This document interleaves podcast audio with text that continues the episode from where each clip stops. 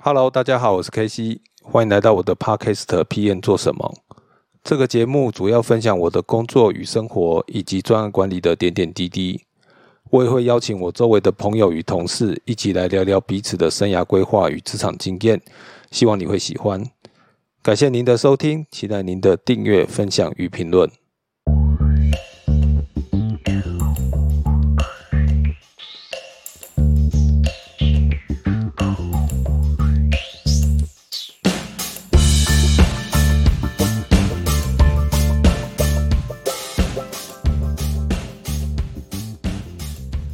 Hello，大家好，欢迎收听 PM 做什么，我是 KC。今天呢，我们要继续跟 Penny 聊一聊这个人力资源招募这部分的议题哦。那我先很快的复习一下上周我们聊了什么，其实就是最主要是针对这个 HR 招募的流程哦。然后我们也大概聊了一下无声卡或者是履历上啊一些可能大家遇到的地雷。那第三个呢，针对这个这个时代。的招募，或是找人，或或者是这个呃找工作，那我们有一些新的工具，比如像 LinkedIn 啊这些，有一些小小的心得分享。如果你有兴趣，可以去听听我们的上一集。那今天我们想要聊聊的是比较站在 HR 这个角度哦，站在公司的角度来看看现在这个市场哦，试求人的状况。那我们先把时间交给 Penny，请 Penny 介绍一下自己，还有就跟大家打个招呼。嗨，大家好，那个很高兴这礼拜又可以跟大家聊一聊招募的事情。那上一集没有听的观听众呢，我介绍一下我自己。那我现在在上市公司，那担任 HR 的工作。那我大概在这个领域已经做了呃十五年。那之间从招募、薪资、教育训练、组织管理，甚至到海外公司的管理，那基本上都有涉猎。呃，等于是呃，大概做过复方选所有的植物，那很高兴有这个机会，这礼拜再见到大家，谢谢。呃，在我们开始之前，就是其实我们现在在录的时间大概是五月多，那呃，其实昨天嘛还是多有收到个消息，就是脸书他在说他找人，他要减缓找人的这个速度哦。那我不知道 Penny 你自己觉得现在这个市场找人的这个热度呢，它是有在减缓吗？还是其实这个已经还是没有要减缓的趋向，还是继续在增多？我觉得没有诶，以台湾市场而言，那去年的招募市场其实非常的热，联发科跟台积电光这两家公司加起来，应该至少就有四千人以上的人才需求。那我都不确定他们找满了没。我可以问一下，因为因为其实我我觉得观众可能不一定知道四千人是什么样的规模，你可以大概讲一下，就是说我们现在在市场上找人的这个人力缺口啊，大概是在什么样的一个数字嘛？比如说总是有五千个缺在找人，或总共有一万的缺在找人。因为你说像四千，可是连台积电可能是一个十几万人的公司，哎，有这么多人吗？对，对吧？也是这么多人，他们四千四千人对他们来说，这个这原这个这好像没有很多啊。我想想怎么说哈，应该是说，一是五万六千人，应该说这两年所有的招每个公司招人，大概都会在一个高峰居高不下的状况。那其实起因是因为我自己观察啦，就是。半导体产业发展的很好，这是一个重点。因为半导体产业它发展的好，它叫建厂。是，那你只要它建厂，它一个厂大概就是建厂初期可能大概五百，厂到正式可以营运可能就要两千。那它也就是说，它每一次就是它抛一个需求出来，一个厂就等于是两千人的人才需求。那你要想哦，台湾一年的。大学毕业生现在好像多少十八万吧？那你单一公司两千，其实那就是一个很高的需求了。那这几年其实，呃，像联发科去联发科去年，他我记忆中啦，他有抛出正式新闻稿，大概就超过两千人。那是他是 IC 底单公司。那台积电的人才需求是因为他一直在做新厂，然后他还有派人要去日本跟美国，所以。他等于就是用台湾的人，然后送出国这样子，所以对啊，你不其实台湾要人，他就是全球他要人，他基本上都是全球要人在台湾训练好输出。对，因为他比较信任台湾的人的人才素质跟文化的契合度。那这其实是一个重点。我不知道那个威斯康星州的美国人能够能够 uncle 能够这样子做这么没晚，呃就我私下知道，他们在美国应该应该遭受到一些困难，人员管理的困难。那人美国人其实不不大会跟台湾人一样，就是随招随到啊，然后有事情就立刻出现在公司。大概他们不是走这个路数的啦。那其实听说台湾的主管去，就是一样会这样，就是找台湾的员工处理事情。因为叫不动美国人啊，所以他们内部管理就会有一些问题。不过讲实话啦，我觉得这些问题应该是 HR 在去之前应该就就知道了，因为台积电本来就有美国厂，这些事情对他们来讲，理论上它不应该是一个新鲜的事情。对，所以我我是还蛮觉得说，他们一定会找到一个方式来有效的管理这两群人啊，因为毕竟台湾人。呃，他们派出去也不是长期在那边做，他们还是会回来的。那应该到那个时候，他就必须要建立到一个就是更有效的一个工厂营运的机制啊。对啊，好，这岔题了，对不起。那但是其实但是其实这是一个文化的问题啊，我觉得这也倒不能说是岔题，而是说呃，你就是说现在其实 global 就是找人，现在已经慢慢的从我们一开始。其实人找事或事找人都一样，呃，像也也大概提一个消息，就是 Airbnb 其实也有宣布，就是说他未来找人，就是你只要是在同样一个国家，他不会因为你在不同的城市给不同的薪水，所以你也可以在纽约，也可以在这个西雅图，也可以在这个德州或在这个芝加哥，你工作，他都是算你一样的薪水，他让大家 remote 工作，然后每个人好像。每年有三周还是三个月的时间，你可以不用待在美国。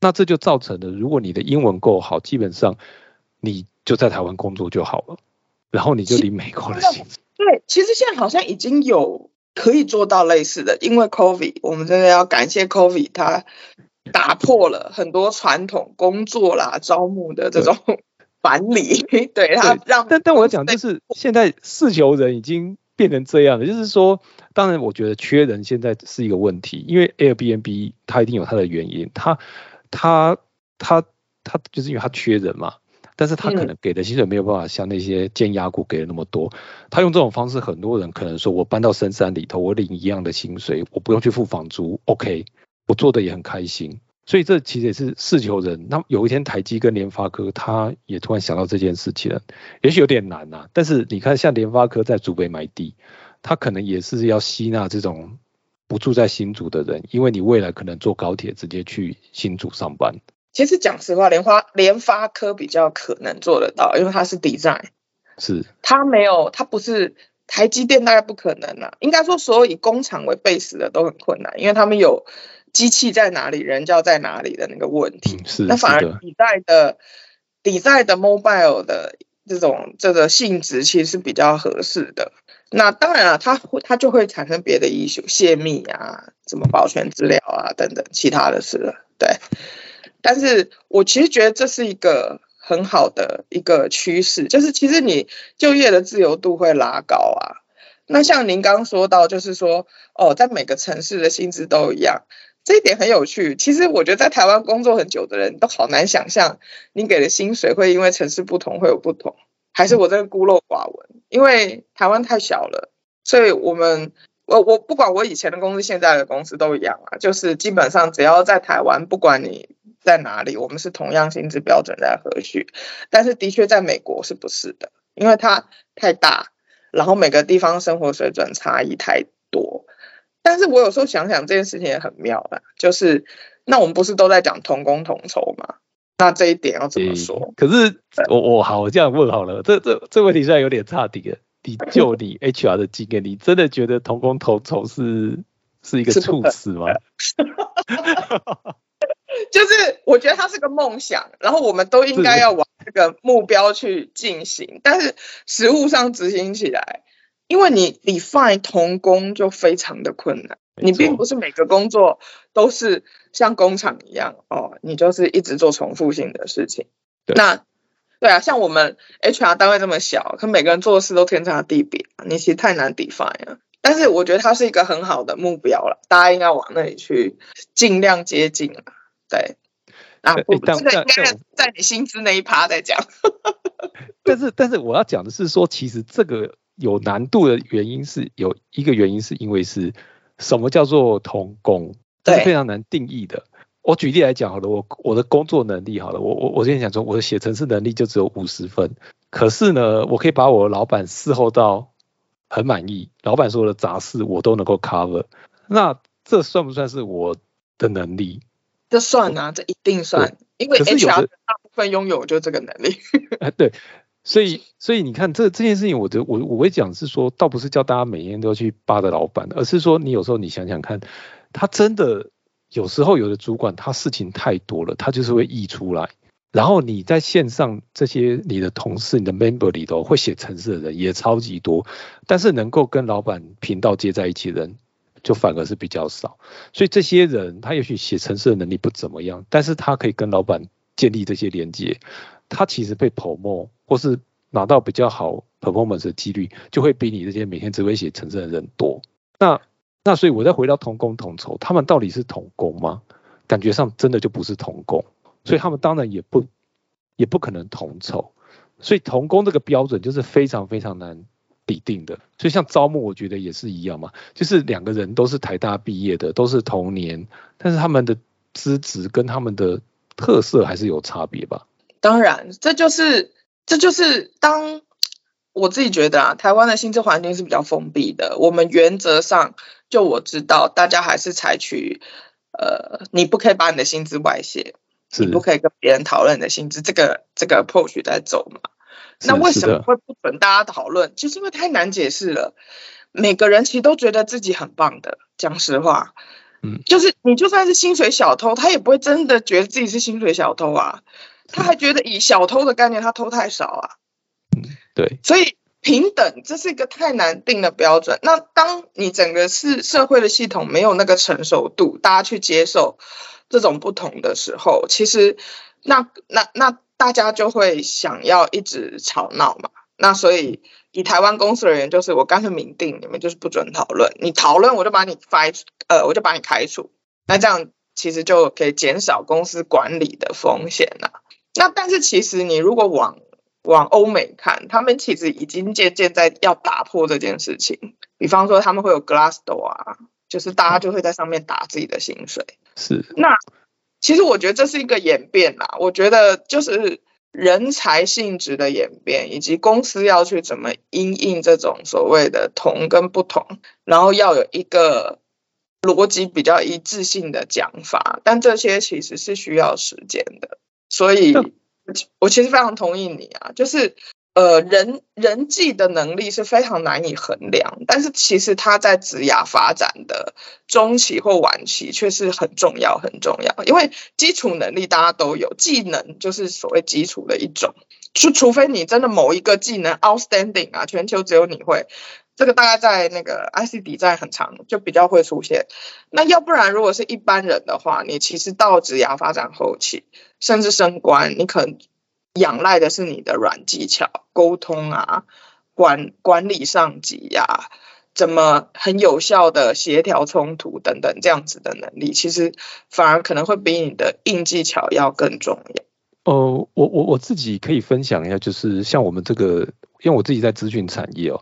资讯产业的，我其实就有被客户抱怨过，他就是说啊，这个人不 OK 啊，那个人 OK，他就说，你看这两个人，他们其实给我们报的价都差不多，但是 A 他能力比较强，他的产生产力可能是 B 的六到七倍，他就给我一个数字，他就说，呃，研究来说，如果一个工程师，好的工程师、坏的工程师，他们最大的产量产出的差别可能会到二十三倍。嗯，所以，所以我的意思说，因为你这个东西是很难，因为你不是带，就是你去做现场做这个组装这个人这个人，你是可以算得出八小时会产生多少东西的。这个当然大家就是同工同酬，这可以算得出来。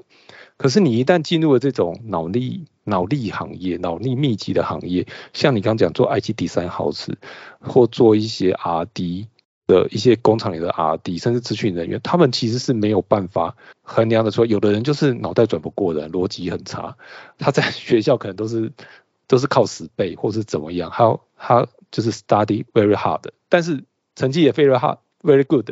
但他出来，他就是转不过来，所以他就是程式就写不出来。可是有的人他可能没有什么学历，但是脑筋动得飞快，他程式写得飞快，然后他的东西的产出可能就会碾压隔壁的高材生。那你能说，因为他是台大毕业的，我薪水就要给十万，那另外一个就只能给两万嘛？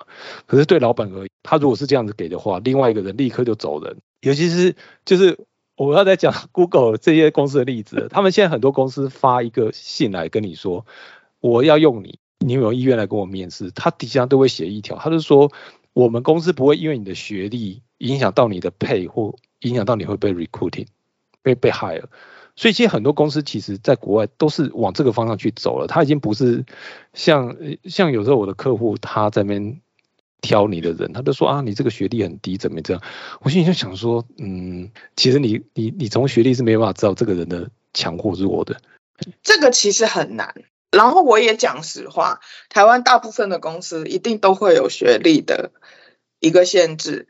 你也不用讲了，在去年、前年以前，台积电、联发科是非四大不用，四大就台城、青椒。是，对。那，那那当然就是我也理解，就实物上其实谁说台城、青椒真的比较好用？其实没有，不一定。嗯。但是 货过要对，为那为什么出来？就是。没有啊，就是为什么很多公司会这样筛选人，是因为它是以一个就大数据来看嘛。你如果能够进这些学校，不管你是努力或怎么样或怎么样，那你可能会有某一个程度的知，然后你会接受这些学校可能比较完整的一种训练的系统，然后所以你出来符合公司需求的几率比较大。其实应该是这样讲是那。对，那但是 Google 其实讲没有错，Google 其实做的就是它是真的用 position 需要的能力去筛人了，那个是我觉得也是一个大家就是 HR 可以继续继续努力的目标。那但以台湾的现况而言，以前我会说很难，但我觉得现在不会，现在这现在是个百家争鸣的时代。从台积电动了哦，没有，因为台积电大概从去年开始，它的人才规格已经不受限了。呃，原因就是人才已经太少了。然后我有听过那个，就是有底在公司直接说，就其实你有手有脚，你就算幼保系，我慢慢领你引领你做，你也可以。就是现在这些高科技东西，为为了求财，他们已经没有任何的限制。然后，所以我觉得其实这几年这两三年会是一个转职或找工作都很好的时间点。因为会变成人人有机会，个个没把握啊。那好好，我你你你讲完讲，我再问一个题目，等一下。哦，好好好，对啊，所以我觉我我其实就是觉得现在是一个这样子的时间，然后不管你过去的学经历啊，就是都现在感觉就是百家争鸣，大家都可以有机会来竞争自己想要的公司的工作。嗯，你要问？诶，好，我就问说，那你就你自己的经验，学历真的有影响能力吗？这问题会不会太狠？不会不会，我觉得我觉得会影响，但是那会是在职涯比较初期的时候，比方说这个人可能工作经验大概五年内啦，嗯，因为他在五年内可能呃，他应该说他的大学跟他的研究所去形塑了他思考的模式，那所以他到公司来比较。就是哈台城青椒的学生了，其实他们的教呃教授在训练他们的时候，我觉得真的还是比较活泼。那他们的思思想是快的，那这个在刚开始我觉得差距会比较明显，但是它会随着时间越来越不明显，因为呃职场发展到一个程度，其实就看你自己愿意多学多少，多付出多少了。是的，所以他。对他越往后期，你的人格特质其实会大于你原来的学经历。如果你这个人就是一直是个很 open、很愿意面对挑战，然后都不怕吃苦的人。我个人觉得这个人格特质两三年你应该就可以成长的很快。那就算你是一个很好学经历，甚至很聪明的人，可你如果就一直觉得自己都很棒，然后就不想要再多接触别的事情，那我觉得你的发展很快就会受限啦。所以真的学经历，它影响在比较前面。那尤其是像你是也是一个资深的人员，你会发现你可能工作，如果你今天想要用一个是工作年资七八年的，你可能就已经不会去看他学历了，你就是去看他曾经做过什么专案。然后做过什么事情，那个东西对你的判别会大于对学历的这个的的成就啦。嗯，了解。好，那我我再问下一个题目啊，其实就是回到我们刚才找人这个题目，就是其实联发科跟台积电算是台湾比较竞争力很强的公司，那他们给的配也很敢给嘛，所以他们这种人，就像你讲，他可能刮走市场大部分的浮动人才。就是很多人他根本就还没有毕业，他已经拿到台积联发的 offer 了，但是这还不够补他的这个人力空缺，所以呢，他又把这个手又伸去其他的公司。那我们刚刚有讲的，在竹北买地盖房子啊，我看青浦应该也会有，所以他就他就基本上就沿着这个高铁去买买厂房，所以他以后就是吸纳这个全台湾所有的人，可能会变成像这个样子。但是有的公司就不像台积台积电、联发科这么有钱嘛，那他怎么去？像你们这样子要怎么去面对这些公司的竞争呢？人才的竞争呢？因为你加钱就是不一定加得动他，加到就是台积电给这种 offer 嘛。那那有什么策略可以去去改改变这件事情呢？这其实也有躺平策略，不管了，找他就找不到。哎，没有，这其实也很容易想啦，就是其实。每一个人找工作，你钱当然会是一个重点，但我遇过大部分的人是不只是钱，新鲜人比较难，因为新鲜人他们没有任何的过去嘛，他们就是一张白纸，所以新鲜人在选工作的时候，他们的选择很多，当然就是公司的名气，然后钱，这个是最占比最高的，还有什么学长姐去哪里呀？教授介绍，就大概就这样了。那对于新鲜人而言，起薪竞争就会变成是一个很很重要的点，因为他们没有任何背背景或是包袱。那但是到了比较有经验，可能工作两三年，你要转职的时候，那个时候每个人要的就不会都一样了。那甚至就是现在在在听的听众，你也可以想一下，如你的转职完全都是为了钱吗？其实很多时候并不完全是哦。转职有个原因，就是因为委屈了，很大一部分跟直属主管不合，然后就觉得很委屈。那委屈的概念，其实就是你觉得你自己的才能没有被人家看见。那也就是说，如果你给他一个认可他的机会，然后希望他就是公司有这个机会让你可以尽量发展你的才能，那其实就算你的钱可能比不上大公司，他还是可能会来。然后再来就是。呃，每家公司的文化其实是不一样的。那好了，我们今天都举那个护国神山当例子。那以台积电而言，它是一个非常大而且完整的组织体系。那它其实每一个职位，就是很多人会说很像一个小螺丝钉，就每一个人你都是一个很付很多钱的小螺丝钉。可是你看到的东西是非常局限的，因为它是把整个流程切到很细。然后你可能在你的小流程里面，你做到顶尖，可是你看不到，或者你没有办法有个 overview 的的的流程，你知道说哦，这个从头到尾到底发生什么事，这个比较会是大公司的一个通常的盲点。然后再来就是你的你在里面发展的竞争会非常激烈，因为你要想，他整家公司其实都是好棒棒的人组成的。那你本来是一个好棒的人，你进去就是个普通人哦。然后你现在要跟那么多好棒的人一起去竞争，可能很少的职位，那个竞争压力也是相当大的。那但是在一个钱没有那么多，然后呃，但是竞争可能也没有那么激烈的公司里面，你可能可以看到不同的东西。那好，以我现在工作的公司来讲，我们的人其实比较少，那但是我们的流程其实很。广，我们从最上游的比赛做到最下游，甚至外包封装可能都有。那也许在这样子的公司，你就可以感受到一个很完整的，就是整个生产的体系。那你可能可以有一个比较大的 view，你去理解你在这整个流程里所创造的价值。那这个东西对某一些人其实就会是重要的。那再来就是呃。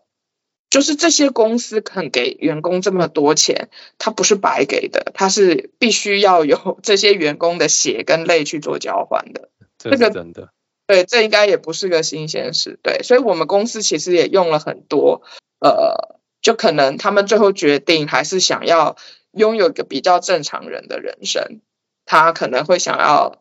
多看看自己的孩子啊，多跟老婆建立感情啊，他比较需要比较多自己时间，那他可能也会转去呃，就是其他的工作。那所以我觉得不在这个市场上，薪资并不是一个绝对的点，那反而是对于求职者而言，他就要去明白他自己想要的到底是什么。每一个求职者一定第一句话都是钱，但是常常。谈完以后，其实他们的动机是很复杂的。那其实也就是说，公司都有机会从那些其他的动机去去打动他。那当然了，这样子讲也不是说哦，你给一个相差巨大的钱他也会接受，倒不是啊。只是说在钱可能真，比方说可能差了十趴二十趴，可是你可能有别的东西可以给他的时候，那个东西是可以被讨论的哦。所以我觉得。就算市场这么激烈，但是所谓的人才的竞争还是一直在发生。就是其他公司也不会觉得自己一定打不过台积电跟联发科。嗯嗯，只是比较辛苦而已啊。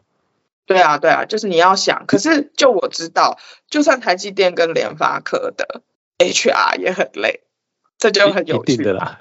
对啊，就是这我可以理解，因为呃，大家都缺人，我相信。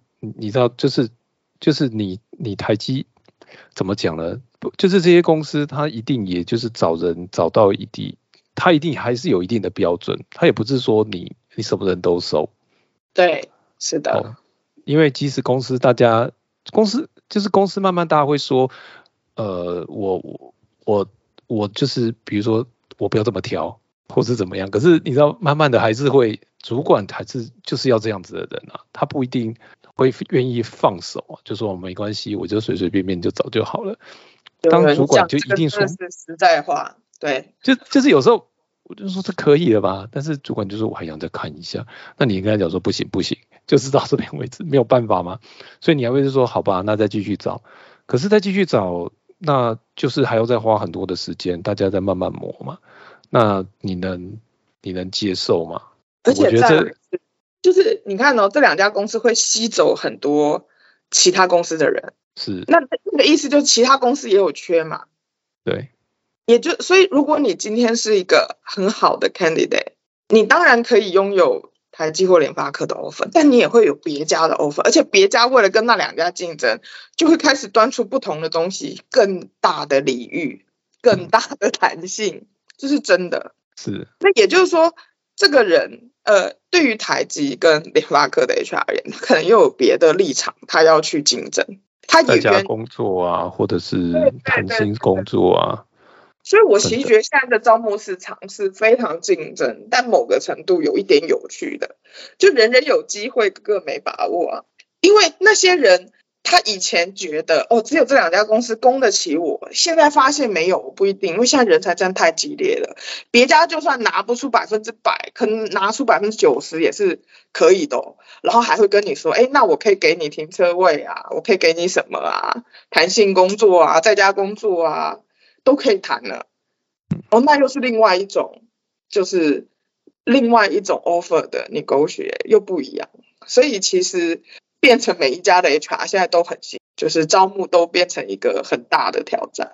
这我相信这是真的。这个，因为我们自己像我自己找人也是，有时候很多人真的是不只是钱的题目。你薪水加的再高，但是他有时候需要的是 career，或像你讲的可能是家庭。那我们这边有很多，这也是差也差出来，就是说很多人他愿意去找 contract 的工作，可能最主要原因就是希望能够工作生活平衡。他其实。并没有一定要赚很多，但是他比如说他现在三四十岁，他想花更多时间在他的小朋友或在他的家庭上，那这个这有些这些人他可能是选择就就不是以钱为主了。对，我觉得这个这是还是有差别的。我觉得现在是个多元的世界啊，就是很多人都发现了新的机会，个人自媒体也是一种机会呀。那我们公司也有人同时在工作，同时在做 YouTube 也有啊。那公司会不会有抗胜啊？有的公司会有抗胜诶。看看情况，因为刚好那个人做的是风马牛不相及的事情。哦，好。他可能做的是健身的，所以可能就还好，没有什么那个，没有什么机密或什么的问题啦。对，那但是就是呃，但是你在你在护国神山或者是在联发科，其实是不太有时间可以去做这些你的第二条 career 的，因为你的时间可能是被占满的。占满。对对，所以所以就是现在，尤其我觉得年轻的一代就会越来越发现自己其实有非常多的机会。那这个也给招募或是人力资源，就是越来越多不同的挑战。我觉得招募其实只是第一，就是这些人录取来了以后怎么办？这又会是另外一件事情。这可能就是比方训练或什么，他那是下一步。因为比以前你的人才可能来源很固定，你的人的长相很一致。但是经由这个人才大战以后，你的人才变得很多元，每个人的背景想法都不一样的时候，进了公司以后你要怎么办？它就会是下一步的问题。然后也许大家以前会觉得就是要做到死，为公司卖命，可是现在很多很多人已经都不这样想了。那更何况是这种人才站出来的，各各自有各自的价值观选择进来，那你要怎么带领他们，让他们不要走？就是我觉得这就会是。下一步的问题，那其实也是还对啊，蛮挑战跟有趣的。诶，那还有一个问题题目就是说，有的公司其实很 care 员工的这个 career 哦，就是比如说有的外商，我觉得外商他们呃，就是就是有的公司其实是不 care 这题，就是我我举例，像我以前在本土的公司工作，我老板他就告诉我说，诶，career 是你的事情啊。你去管别人做什么，有的没有的，你现在的工作先做好再说啊，你何必要去管那些其他东西？因为他就是觉得很现实，就是说公司买你就是为了买你这个位置，你有本事 promo 是你的事情，你的 career 是怎么样，干我什么事情？我又没有，你又没有，我又没有付钱给你，对不对？但是他就说你不，你你要是走了没关系，反正后面还会有人再来，我再找。当然，但是现在大家会发现。人力异动的成本其实超高，就比如说像你今天好了，你今天找到一个新的工作，你跑了，那后面你这这这一一整个坑呢，你要能够找到合适的去填呢，其实又太难，因为现在工作节奏很快，其实你要补齐这个洞，可能要花的时间跟人力是不够的。光是你也也许因为你走的时候，你要花三个人才能补你的洞，因为那些已经磨合好的这个工作节奏跟工作的流程，不是找个人来。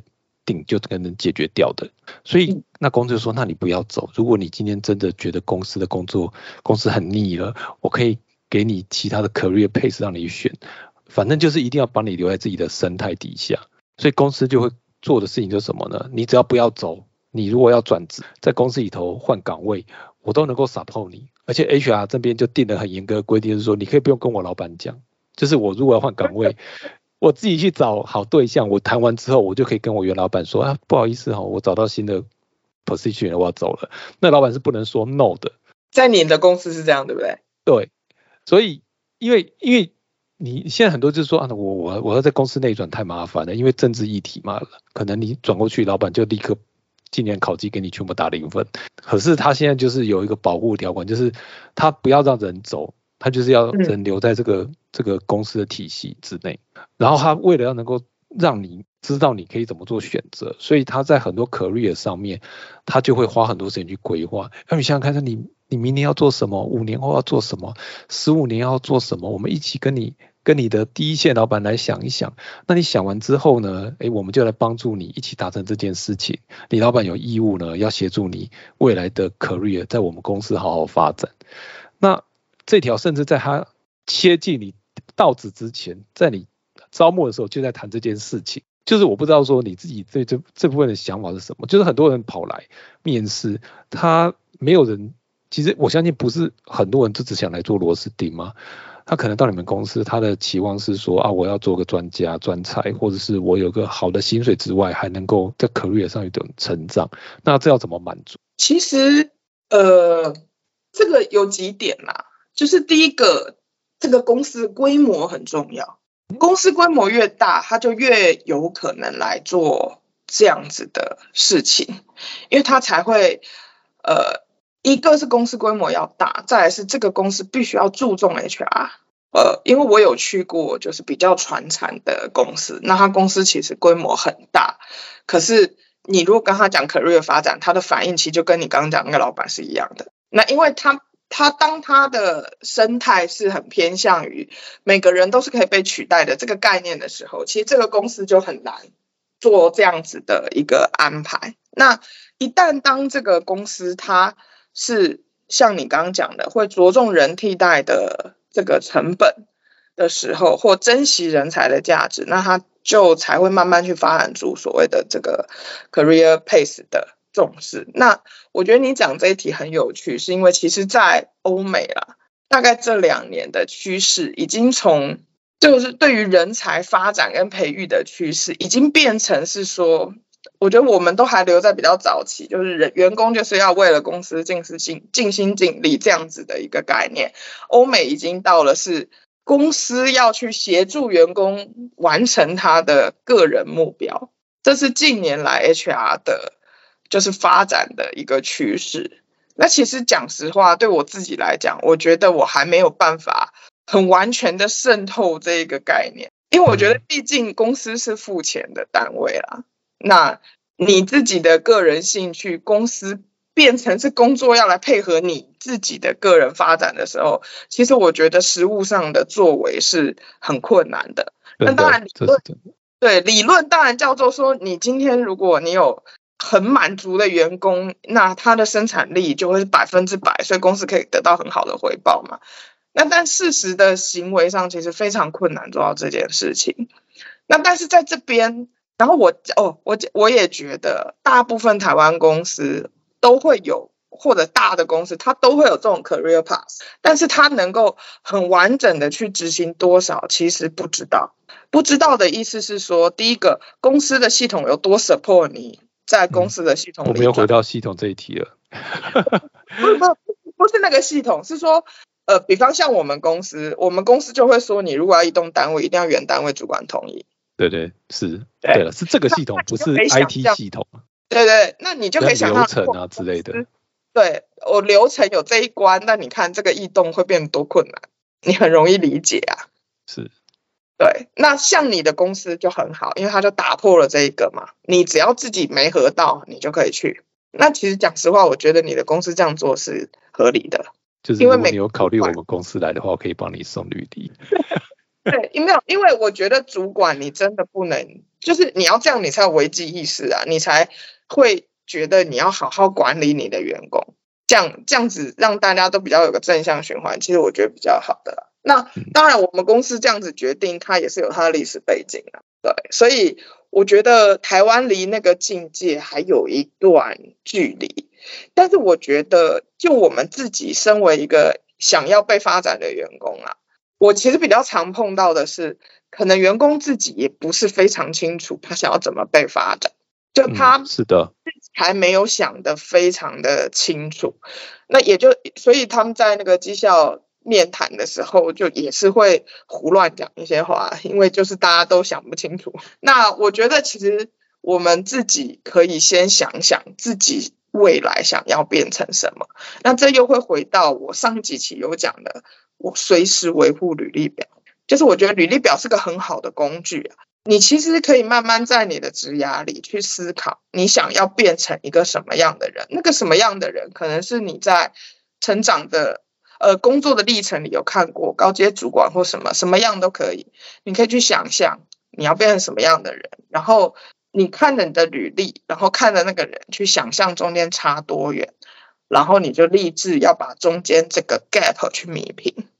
那履历表是让你这个自我实现的历程变得比较立体的一种方式。然后你不会觉得哦，你可能在现在的工作工作两三年，然后你甚至不知道工作两三年之后你会变成什么，或你这两三年有没有浪费时间，还是你其实往你的目标更迈进。你其实如果没有记录的话，你可能回想是很困难的。那履历表就会是一个很好的记录，然后也是可以帮助我们去具体化我们想要变成的那个人。那所以与其依靠。你说，你说，与其依靠公司啊，我觉得依靠自己比较好。对，其实我刚这样子听，其实我也是这样觉得，就是说，career 这个题目，公司仍然只是辅助或者是好意，他有他自己的卷大，但是你这个公司到底能不能，就是你自己对你自己想要做什么有没有想法，仍然是你自己的题目，自己要想清楚。你的你是要钱，还是你要？的，比如说你就像刚讲的，我可能就是要有一段自己的时间可以去做这个健身的网红，或者是说你就是要去 promo，你要追求的就是刘德英现在坐的位置，这个 这这这是你自己要想清楚，这是别人没办法帮助你。对，是的。好，诶，我们其实聊聊的也不只是招募了，这这其实还蛮多蛮有趣的问题。那我其实前面两位专家，我其实都有问到个题目，就是 COVID-19 的影响哦。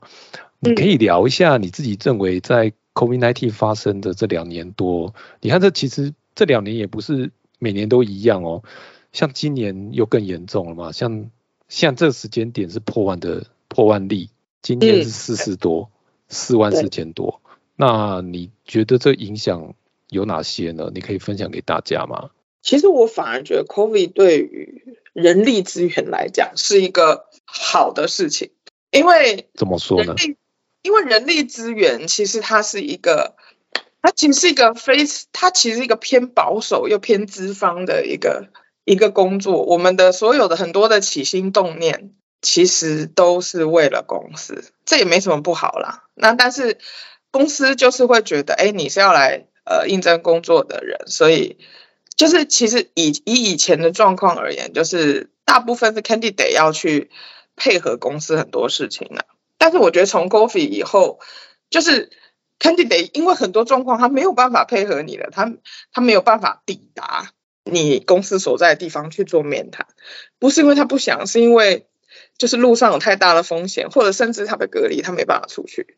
就是这个世界已经就是变成是一个必须要大家都要可能有一些妥协跟变化的时候，所以人力资源在这两年其实有非常非常多新的做法。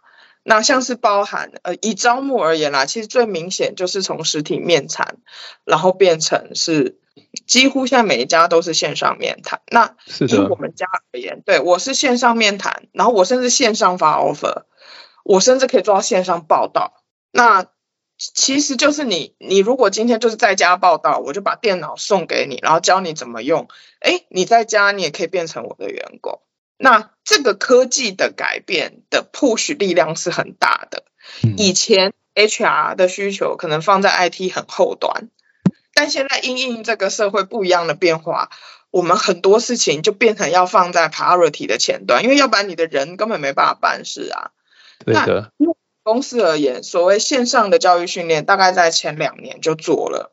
那也是幸好那个时候是在 COVID 一 COVID 的前二零一九年做嘛。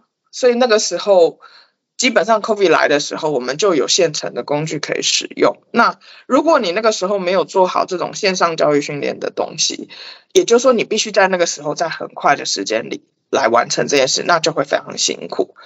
但不管辛不辛苦，你就是牙一咬撑半年，你做出来也就做出来了。但是对于一般公司，如果你没有这么强大的一个 force，你可能根本不会想要去做。所以我其实觉得他有强迫 HR。非常多的事情在成长是这一块，那包含薪资制度也是，就像呃，就像那个 Facebook 会说，哦，他以前呃，应该是这样讲，工作形态的改变啦，就是现在都可以在家工作，所以当你今天说不同的城市，然后不同的薪资的时候，当你都可以在家，那这一点也应该要打破，也就是薪资可能就要有新的和序的方式来做。是，那不。对，那不过这一点也很有趣的，就是古古今中外感觉都一样。就一开始大家都觉得 remote 工作就是应该要的，因为就很严重嘛，大家不能出去。可是渐渐的，你就会发现主管都希望员工在身边，不管是西方还是东方都一样。真的，真的。对，所以久了，大家就要开始想方设法变新花样，再把员工搞回公司。我觉得这一点是非常有趣的。可是员工很多人在家工作以后就没有那么想要回公司了，这个就是感觉会是一个趋势啊。然后这也看说未来怎么妥协。嗯，你说自己的感觉怎么样？就是因为我们台湾其实，在第一年我觉得还好，第一年其实大家疫情算是就是政府啊，大家都守的还算好，所以影响有限。那去年的年中那一波其实是其实是。真的的 lock down，那那个时候一开始大家是很不适应的，我相信很多人都不知道发生什么事情，突然间被锁在家里头出不去。但是很多人在家里待久之后，突然就意识到说，哎，我现在在家里工作，我产出完全不会降低。可是呢，我在家里工作，我可以倒垃圾、收衣服、顾小孩，什么都可以做，还可以兼上班。所以为什么要回去？对。然后慢慢的大家都觉得就变常态。他们也没有那么喜欢自己的同事啊。其实我也没有很喜欢他，为什么会？但是这也会造成一个人人际的疏离感，你知道吗？因为你以前跟你的同事在一起工作，你你们会有一些比较强的革命情感，所以你要离职的时候，有时候是因为同事跟你不好，但是你现在不会有这个这个羁绊了。对，因为你根本看不到他。对啊，你也不知道是谁，反正就是线上的，就那张照片那个背景，你可以等于没有没有他一样。那我觉得其实这个很有趣的事情是哦，几乎每一个在家工作人都会觉得他工时变长，然后大家都变长啊，对，然后大家都会觉得自己的产出没有影响，甚至更多，因为工时变长。可是你问所有的主管，所有的主管都觉得产出变短。我觉得这一点真的是很妙。但你你今天真的叫那些主管举证哦，说怎么变少也说不上来，就是一种感觉。就是这个，其实国内外有做过非常多设备，然后就是主管们都好像还是倾向想要把人放在身边，比较安心的这种感觉。然后，所以现在碰到的问题就是，可员工都不这样想的时候，你该怎么办？但是，但是你想想看，我觉得这件事情其实是一个，呃，该怎么讲？就是你越越是国际化。的那种 global 公司啊，搞不好是影响很有限的。呃，我再举我们公司的例子好了，就是我们公司基本上像我老板就不在台湾嘛，嗯，所以这件事情从头到尾就是这样。所以我有没有去公司，我老板其实他也没有 care。我老板现在现在还被 lock 在上海的家里头，他每天都在 complain 说他都不能出门买菜，他每天都没有饭吃，在抢菜。对，他是他其实，但是我意思说就是。我们基本上，尤其是像现在两岸关系不好，他更不能飞来。以前还能够飞来，以前我老板是北京人的时候，他他他常常飞来。那我们至少我跟他碰到的面，搞不好比他其他他其他 member 有人在什么山西啦，他们没有在北京的，就碰面很少。我跟他碰面算是最多的喽。但是现在大家都都被关在自己的国家，被关在自己的房间里头的时候，对他来说没有差别，因为这是常态。可是如果说对。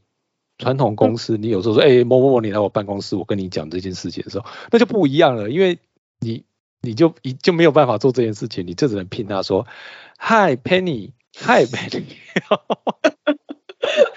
对呀，所以你可以解释一下什么事情，发什么事，为什么今年人没找齐或怎么样，状况不一样，那种感觉就有差差别。其实这个很妙，因为我其实呃，就像我前面讲过，我有做海外公司的管理嘛，那。其实海外的疫情比我们严重很多，所以他们有他们过这个阶段是比我们早的。然后其实他们也是就是经历，他们等于就是提早经历了这一切。然后我就看着他们转变，我其实就觉，然后再看看我们自己，我就觉得非常的有趣。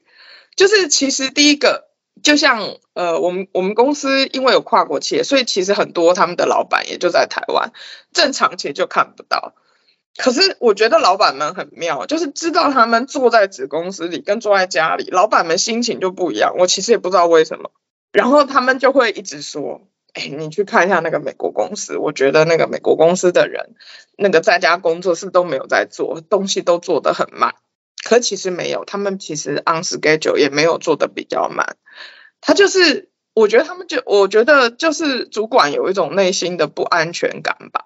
但是这个东西好像过了一阵又好一点，因为大家后来逐渐发现这东西是个长期的，它不是一两个月的。长期以后好像也就又适应了。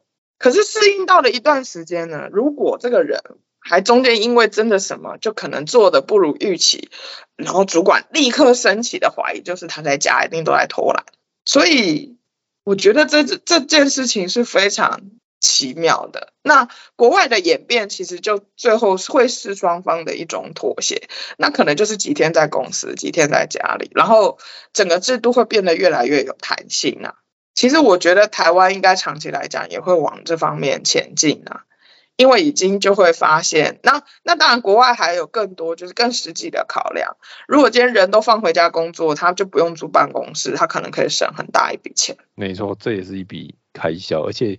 像那个戏骨，现在他们那个办公室要给的东西，健身房、吃吃喝喝、各种按摩什么，现在都不用给了，这些通通都都清空了。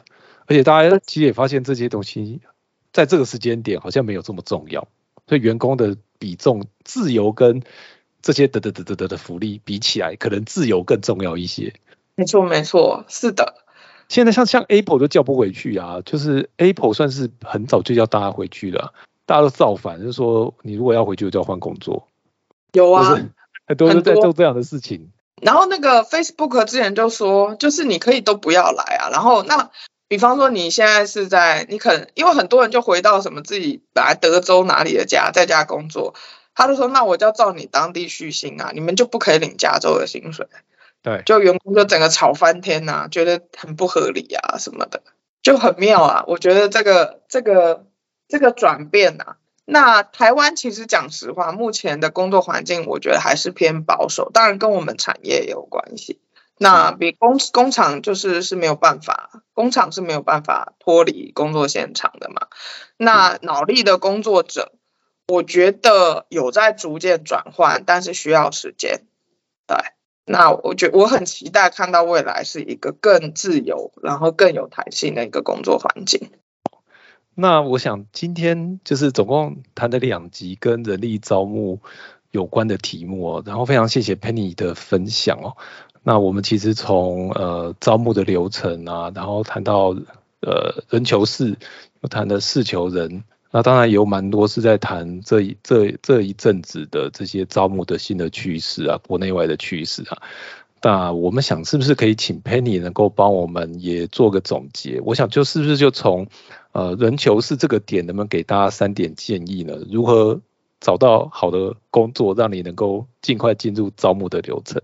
呃，就好。第一个重点，我觉得还是放在履历，请大家认真的去撰写。跟调整自己的履历，然后呃，就是像我之前的建议，就是履历是一种你随时都可以维护的东西。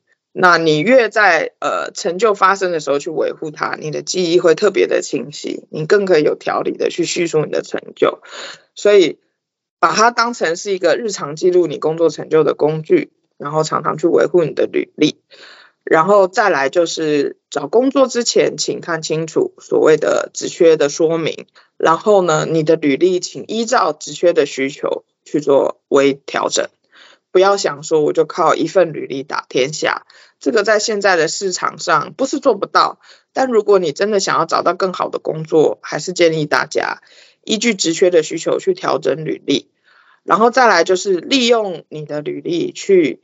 去思考你怎么在最短的时间之内去呈现你自己的成就，有逻辑性的把你做的最好的事情，然后在可能短短面试三十分钟内可以让主管知道。那这件事情其实去需要日常的练习。